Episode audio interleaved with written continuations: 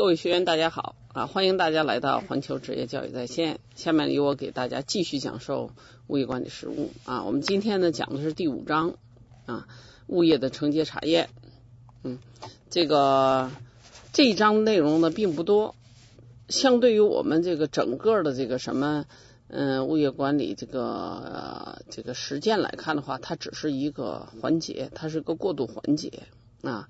嗯，也是我们对于我们这本书来看，它也属于非重点章节。但是呢，大家也要引起足够的注意啊，因为这样的内容的话呢，大多数出现在这种的选择题里面，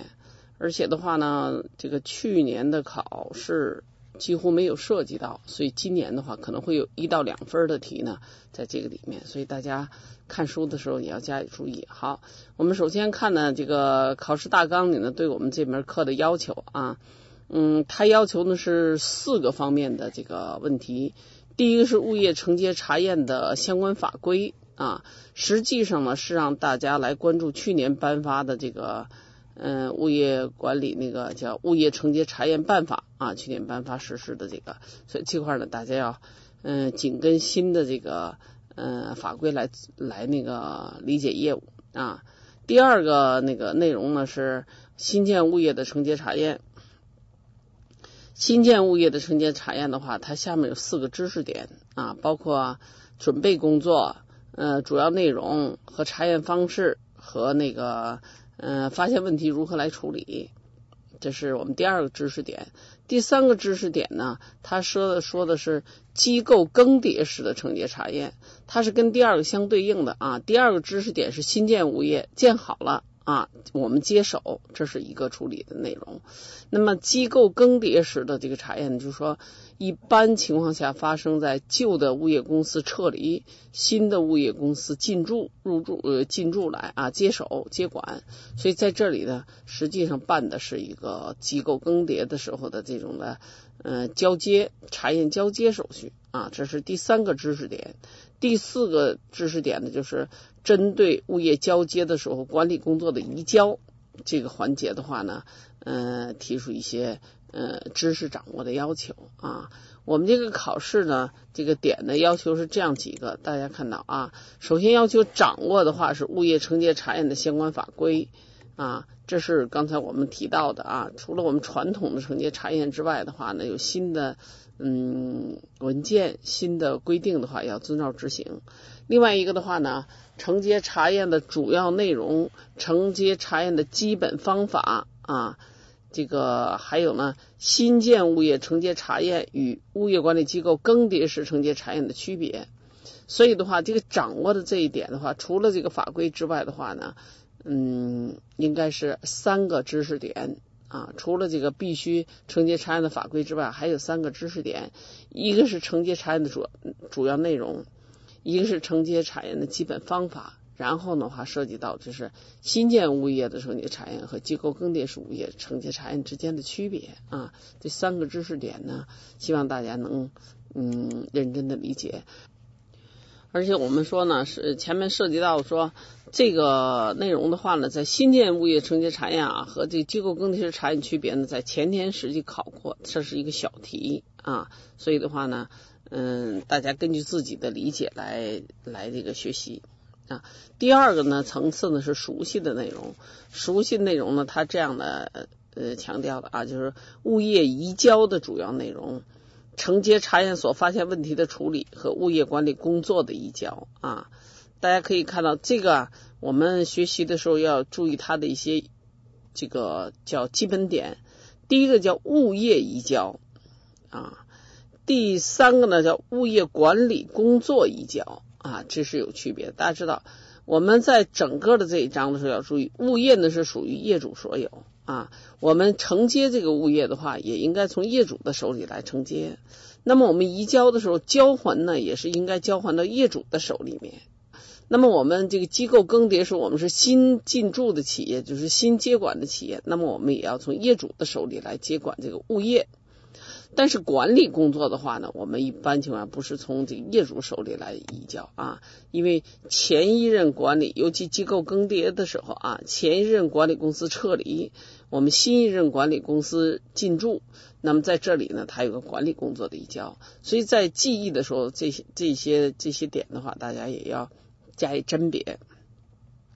那我们考试大纲要求了解是物业查验的物业承接查验准备工作和物业移交的注意事项。好，那么这一章的话呢，这个根据考试大纲的要求，我们的知识点就这些啊。那么呢，嗯，我们先看这一章的第一段，大家要养成习惯，每一章的第一段要认真解读啊。我们看这个，我们教材的是七十八页，第一段呢对物业承接查验的一个。对整个这个这一章内容的一个高度的概括，他这样来描述的啊，物业的承接查验是指物业服务企业对新接管项物业的啊新接管项目的物业共用部位、共用设施设备进行承接查验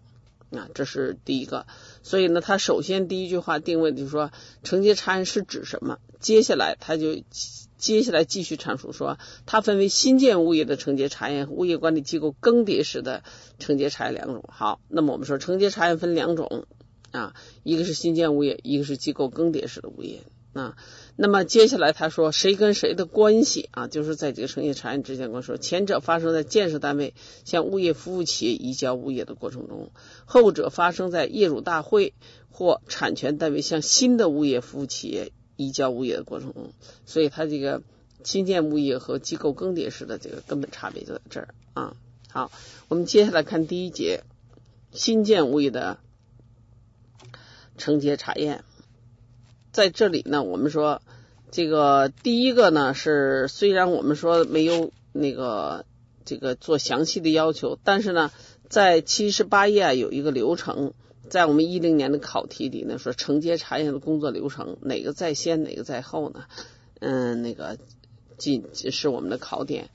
另外一个呢，请大家注意的是什么呢？就是流程的考试啊，就是先干什么后干什么。大家知道，一个这个物业公司或者一个职业物业管理师，那么他这个工作是否规范的话呢？就是我们一一直要强调，第一个是按照这个职责。第二呢，就按照流程来处理业务，所以对流程的考核的话呢，我们第一次的这个部分认定资格的考试和一零年的和一一年的都涉及到流程的问题，只不过它每次设计流程不一样。像去年的话，它涉及到的是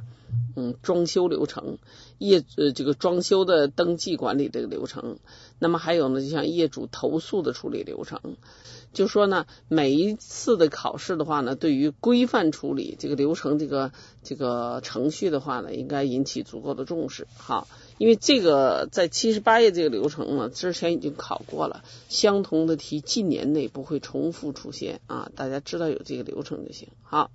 接下来我们说呢，要求的是承接查验的准备工作有哪些内容？那么是我们大考试大纲要求是了解。那么大家可以看到，我们这个内容的话是四个准备啊，大家要记住啊，就是四个准备。承接查验的准备工作内容呢，包括人员准备，就像我们教材里的啊，第一个是人员准备，谁来做这件事儿？第二是计划准备，制定一个工作的方案啊。第三个是资料准备，就是我们做那个什么的时候呢，需要准备哪些资料？大家稍微关注一下资料准备啊，承接查验资料准备的里面的一些内容。为什么这样说呢？就是相同的题，他已经考过的不会再考，但是呢，这个知识点未见得。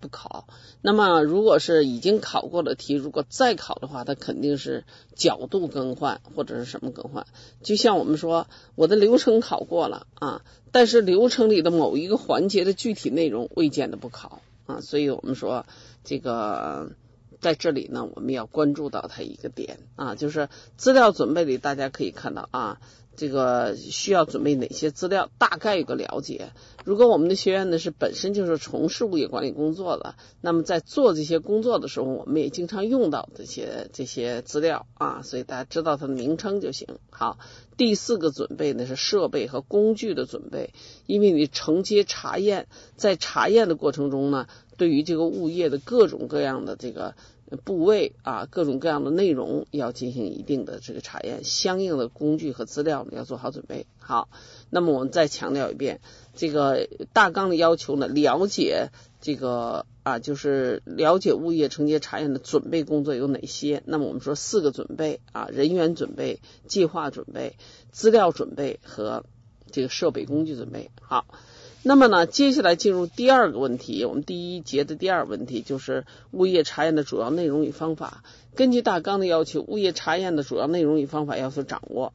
嗯，掌握的话就有一个问题啊，什么呢？就是嗯，我们这个这边课之前呢，我讲过，要求掌握要准确理解、准确应用。要灵活啊，准确理解，准确记忆，灵活应用，而且呢，对知识应该有扩展能力啊。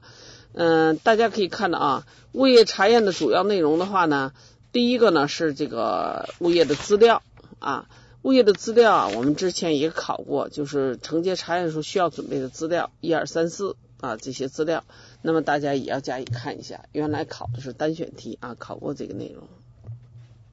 第二个问题呢是物业的共用部位啊，这个查验的主要内容，第一个要查验资料，第二呢要对物业的共用部位，第三是对共用设施设备啊。首先我们要理清的是查验有哪些内容。刚才我说了，第一个是资料，第二是共用部位，第三呢是共用设施设备，第四个的话呢是园林绿化工程，第五是其他公共配套。好。这是我们要求掌握第一个层次的知识，也就是说，承接查验呢，需要这个查验的内容主要是五个方面啊。接下来我们每一个方面，就像物业资料，我之前说过了，物业资料呢是那个，嗯嗯，这个需要查验的这些资料呢，我们嗯之前考过，大家可以再看一看啊。第二是物业的共用部位啊。这里头啊，大家记忆的时候要有一个差别记忆，就要对应记忆吧，不叫差别记忆。也就是说，要注意物业的共用部位和共用设施设备二者之间。如果我说出一个多选题啊，出个选择题，我问你哪些属于共用设施设备？然后我把共用部位的一些内容揉的设施设备的，让你去选择。这里头你应该在这个方面呢，你应该有甄别能力。所以我们大家可以看到，共用部位包括四个方面。他说了啊，主体结构及外墙、屋面，共用部位的楼面、地面、内墙面等等了啊，我再不就不再念了，大家加以区分啊。要注意一个什么呢？第一个没有问题啊，主体结构及外墙、屋面。嗯，这是一个。第二要注意啊，共用部位的楼面、地面、内墙面、天花和门窗，如果去掉共用部位的话呢，这四个字，如果问你。这个地楼面、地面、内墙面、天花、门窗是不是这个公用部位的话呢？你要能够甄别啊。第三个呢，你看，如果我问你卫生间和阳台，不对啊，应该是公共卫生间和阳台。所以我们看书的时候呢，嗯，对这些关键的词和对于一些关键的定义啊加以区别的话呢，有利于我们准确的记忆。好。共用设施设备，大家可以看到啊，这些呢都属于共用设施设备。好，我们起码要知道内容。你看，低压配电、柴油发电机组、电气照明、插座、防雷与接地、给排水、电梯、消防、通讯、火灾报警、消防系统啊，就消防联动系统、排烟送风、安全防范、采暖空调等等，这些都属于共用设施设备。啊，把这二者加以区分就可以。好，第三个大家要关注一下呢，是园林绿化啊。园林绿化它涉及到这样几个问题，一个呢，我们说根据书上的这个描写的话，园林绿化工程分为两块，一块的叫园林植物，一块的叫园林建筑啊。除了这个之外，又包括他说，园林植物还包括什么呢？园林植物又包括花卉、树木、草坪等等等等。园林建筑主要包括什么什么？在这里呢，大家也应该能够甄别，在碰到选择题的时候，它属于哪一个大类啊？这个呢，就把它叫对号入座就可以。好，第五个呢是其他公共配套设施，其他公共配套设施，我们大概记一下名称，包括物业的。物业区域的大门、值班岗亭、围墙、道路、广场啊、会所、停车场、游泳池、运动场地、物业的一些标识、垃圾屋、中转站、休闲娱乐设施、信报箱等，属于其他公共配套设施。好，如果我再说，如果我们把这个公共部位、呃共用部位啊、物业共用部位。公用设施设备和其他公共配套设施揉在一块儿，让你从中选择哪些属于什么，哪些属于什么的话，你应该对它能够进行甄别。啊。为什么呢？因为我们之前这个案例分析题里头考过，哪些属于什么，哪些不属于什么，让你从这里头呢加以甄别。所以这样的话呢，大家把这块呢加以区别就行啊，不要混起来。但是我想这样的，你也不用背。我们平常管理的这些呢，嗯，这个日常管理实务的话，接触的都是这些东西，就是你有意识的去知道，去把它一分类就可以了。好。呃，第二是物业查验的方式啊，我们要求掌握是内容的话呢，包括物业查验的内容和物业查验的方式，那么这也是属于掌握的内容。那么这里就有一个问题了，物业查验的方式的话呢，如果进入到掌握的层次，那这里头呢又没有一些实质性的这个。嗯，技术含量在就是描述，所以我们这儿记忆，如果说我们准确理解、准确记忆，涉及到哪块儿，我认为的话呢，嗯，我们有几个知识点呢，大家要关注一下。一个的话呢是这个要注意啊，物业查验的方式呢，它第一句话说，承接查验不同于工程项目的竣工验收。好，哪儿跟竣工验收不一样？这个呢，大家看我们教材的内容呢，嗯，能够理解就可以。这是第一个方面，那么第二方面是什么呢？就是我们说这个查验的主要方法呢，啊，主要的方式呢，在我们教材的八十页靠下面啊，他说了，嗯，查验的方式呢还可以有四种，这个大家稍微加以记忆啊。第一个叫观感查验，实际就是看啊；第二是使用查验，就是用；第三个呢是检测查验啊，叫检。第四个查验呢，叫试验查验，就是试啊，看、用、检、试这四种呢，都叫物业承接查验的具体的方法啊，呃呃，这个什么啊，这个这种方法，所以这块大家要稍微记忆。还有一个呢，如果你备考的时候呢，我们翻过来说，用另一个角度说，有这样一种方式啊，比如我说通过。运用仪器、仪表、工具等对检测对象进行测量，以检测其是否符合质量要求的查验方法是什么？然后呢，你反着说，给你四个备选答案，叫观感查验、使用查验、检测查验和试验查验，你能够进行鉴别，能够选择得到正确的答案，这个就可以啊。好，这是我们说的第二个问题。第三个问题呢，是在我们教材的八十一页啊，是我们的这一节的第三个问题，说承接查验所发现问题的处理啊，所发现问题的处理。那么呢，呃，这里头的话呢，它实际上讲了我们物业工作常规的三阶段，第一个就是发现问题啊，提出问题。第二就是提出解决的方法，第三要跟踪验证啊，就跟踪看看我的解决的这个效果怎么样。这是我们常规啊进行管理工作必须经历的三个阶段。那么承接查验所发现问题呢，也是这样的啊。所以第一个要知道承接查验发现问题处理要分三个阶段。第一个是收集整体存在的问题。那么呢，收集整体存在的问题，我们书上说呢。通过哪一个哪一些角度来？你看，我们有物业承接查验记录表，还有一些呢，这个在这个承接查验过程中，嗯，发现的问题的一些蛛丝马迹，根据这个来整理，然后填表啊，这是第一个。第二的话就要提出处理方法。那么，我觉得处理方法这块呢，我大家要认真看一下啊。那个主要是它的第二段，就是从发生原因和处理责任看，工程质量问题分为两类啊，要注意。第一类呢是由施工单位引起的，那么呢这是一个啊，而且呢如果是在保修期内发现的，那么呢由建设单位呢根据有关的规定来处理啊，这是第一个。第一第一类的话有处有解决的可能，但是第二类呢是由于规划设计考虑不周而造成的。比如我们就像叫它功能不足、功能缺陷、存在缺陷、使用不方便等等这些问题，在这里呢，这个由向建设单位提出以后呢，应该由建设单位负责做出修改的设计，再重新的采取补救的措施。大家知道，如果设计存在缺陷的话呢，这个一般如果采取补救措施的话，成本会比较高啊。但是无论怎么样，我们把这个发现问题的话分为两类。这也就是说，我们在这里呢强调，发现承接查验过程中处理的问题，第一个要你要能发现，如果没有发现你承接了啊，然后的话呢之后再发现的话，它处理起来就比较麻烦，不是不可能啊，处理起来比较麻烦。